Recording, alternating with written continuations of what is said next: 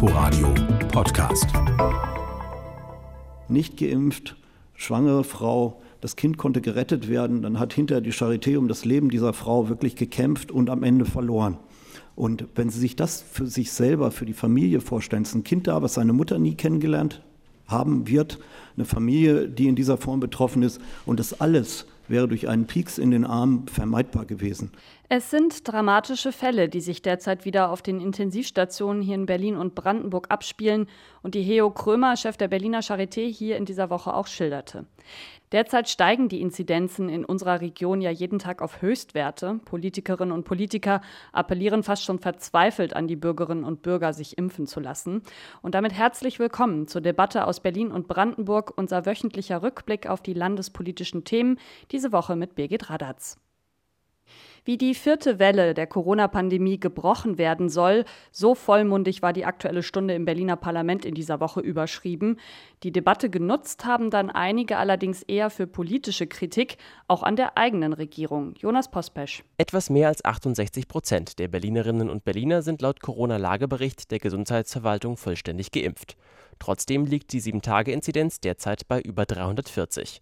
Ausruhen sollte sich Berlin deshalb auf keinen Fall, meinte linken Fraktionschef Carsten Schatz. Es ist uns in Berlin leider nicht gelungen, ausreichend Menschen von der Notwendigkeit einer Impfung zu überzeugen. Ja, die Situation ist nicht so verheerend wie in Bayern, Sachsen und leider auch in Thüringen.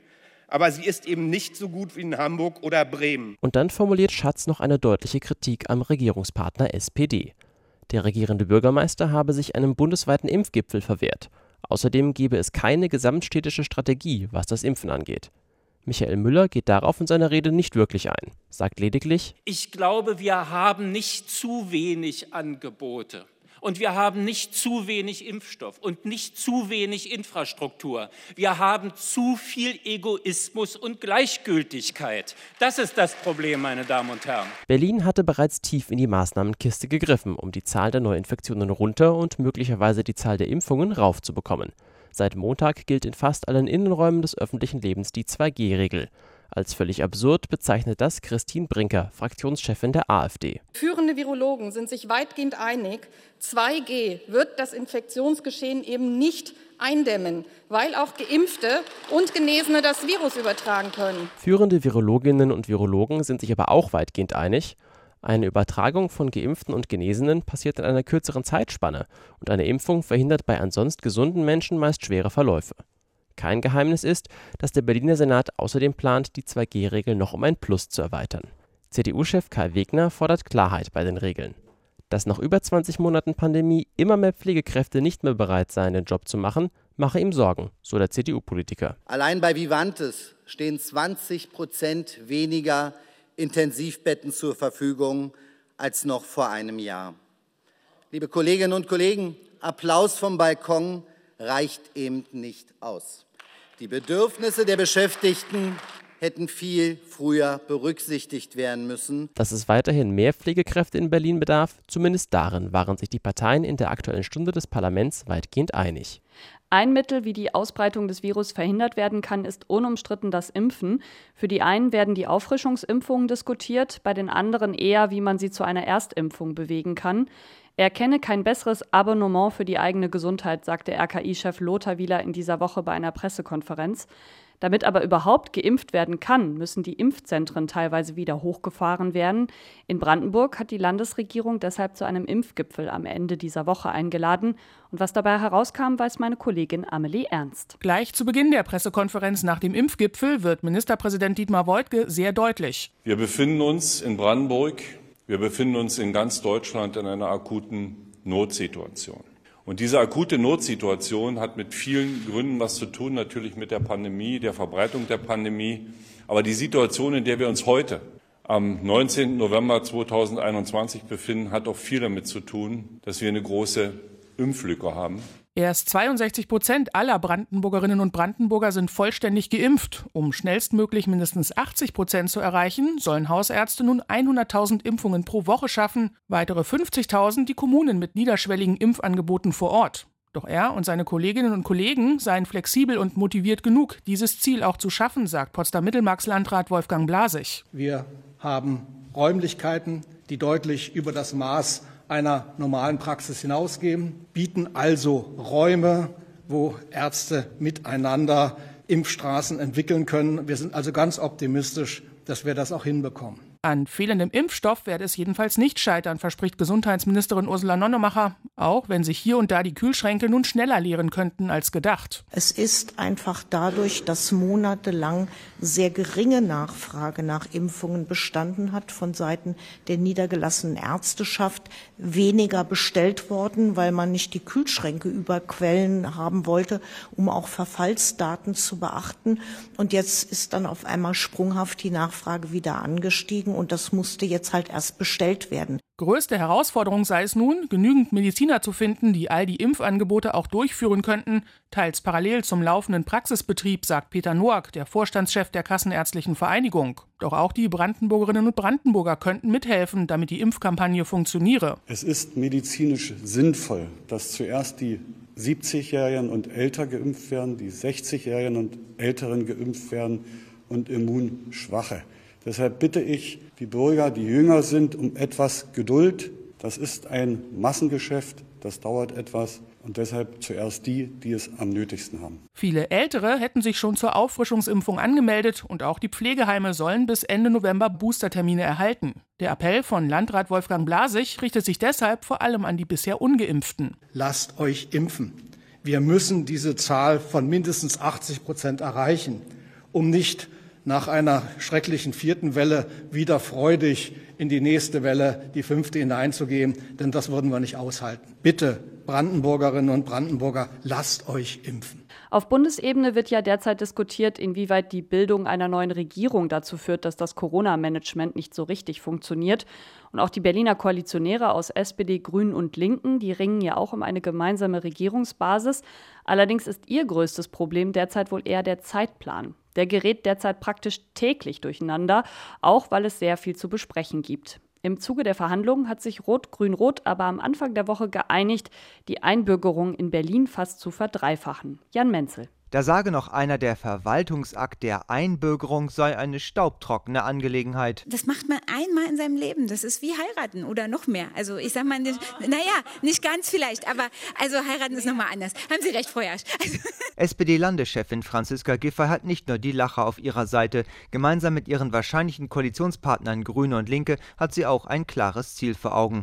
Die Einbürgerungsverfahren für alle, die die Voraussetzungen erfüllen, das sind immerhin rund 400.000 Menschen in Berlin, sollen beschleunigt werden. Die Bezirke schaffen es nur, 7000 von ihnen pro Jahr die deutsche Staatsbürgerschaft zu verleihen und das vielfach in einem Rahmen, den Franziska Giffey nicht wirklich angemessen findet. Wie das hier teilweise läuft, dass du dir deine Einbürgerungsurkunde irgendwie vom Amt abholst, in so einem Amtszimmer und alles sang- und klanglos. Ich finde, alle, die hier in Berlin eingebürgert werden, haben es verdient, dass sie eine ordentliche Feier bekommen und dass das würdevoll passiert und dass wir sagen, das ist wirklich was Besonderes. Vorstellbar aus Sicht der potenziellen Koalitionäre ist, dass die Zuständigkeit für das Verfahren von den Bezirken auf das Land übergeht. Die Zahl der Einbürgerungen könnte perspektivisch auf 20.000 jährlich gesteigert werden. Doch nicht nur für die, die schon lange hier leben, soll sich etwas verbessern. Grünen Spitzenkandidatin Bettina Jarasch kündigt ein festes Aufnahmekontingent für besonders schutzwürdige Flüchtlinge, zum Beispiel Mütter mit Kindern an. Dass Berlin einen kleinen Beitrag leisten kann, einen kleinen verbindlich vereinbarten Beitrag leisten kann, um bei den Krisenherden in aller Welt zu helfen und damit der Weltorganisation der UNO ein Stück weit die Arbeit zu erleichtern. Einige hundert Menschen könnten davon profitieren. Franziska Giffey spricht von einer niedrigen Zahl im dreistelligen Bereich, weist aber auch darauf hin, dass die Stadt gerade bei der Betreuung und Integration schwer traumatisierter nicht überfordert werden dürfe. Linken Landeschefin Katina Schubert hebt hervor, dass Berlin als Bundesland alle Spielräume nutzen müsse, bei der Arbeitserlaubnis für Geflüchtete und beim Aufenthaltsrecht. Wir möchten nicht, dass Familien getrennt werden, dass aus der Schule heraus abgeschoben wird, dass aus Krankenhäusern heraus abgeschoben wird. Wir wollen, dass, wenn es irgend, irgend geht, auf Nachtabschiebungen verzichtet wird. Berlin, so Schubert, müsse ein sicherer Hafen für Flüchtlinge bleiben. Die Vielfalt sei das Markenzeichen der Stadt, findet Franziska Giffey. Auch wenn man sich im Grundsatz einig ist, Rot-Grün-Rot ist schon schon jetzt Meister im Überziehen. Eigentlich sollte auch der Kurs in der Wissenschaftspolitik festgezurrt werden. Aus Zeitgründen wurde dies auf Montag kommender Woche vertagt. Am Mittwoch ging es dann um die großen Themen Klima und Verkehr. Allerdings kam man nur beim ersten nach mehrstündigen Verhandlungen zu Entscheidungen. Berlin will etwa schon vor 2030 aus der Kohle aussteigen. Außerdem soll, wenn es nach dem Willen der neuen Regierung geht, das energetische Modernisieren zum Beispiel mit Förderprogrammen erleichtert werden. Ende der Woche standen dann erneut Gespräche an. Die Dachgruppe hat sich getroffen. Sabine Müller berichtet. Es ist eins der schweren Kapitel gewesen, das muss man sagen. Das war von Anfang an klar. SPD-Chefin Franziska Giffey und die anderen in der Spitzengruppe mussten gestern noch mal neun Stunden verhandeln, bevor die 16 Seiten zum Verkehr standen. Zentral darin das Bekenntnis, den öffentlichen Nahverkehr auf Straße und Schiene in den nächsten Jahren stark auszubauen. Jede Partei durfte vorstellen, was ihr besonders wichtig ist.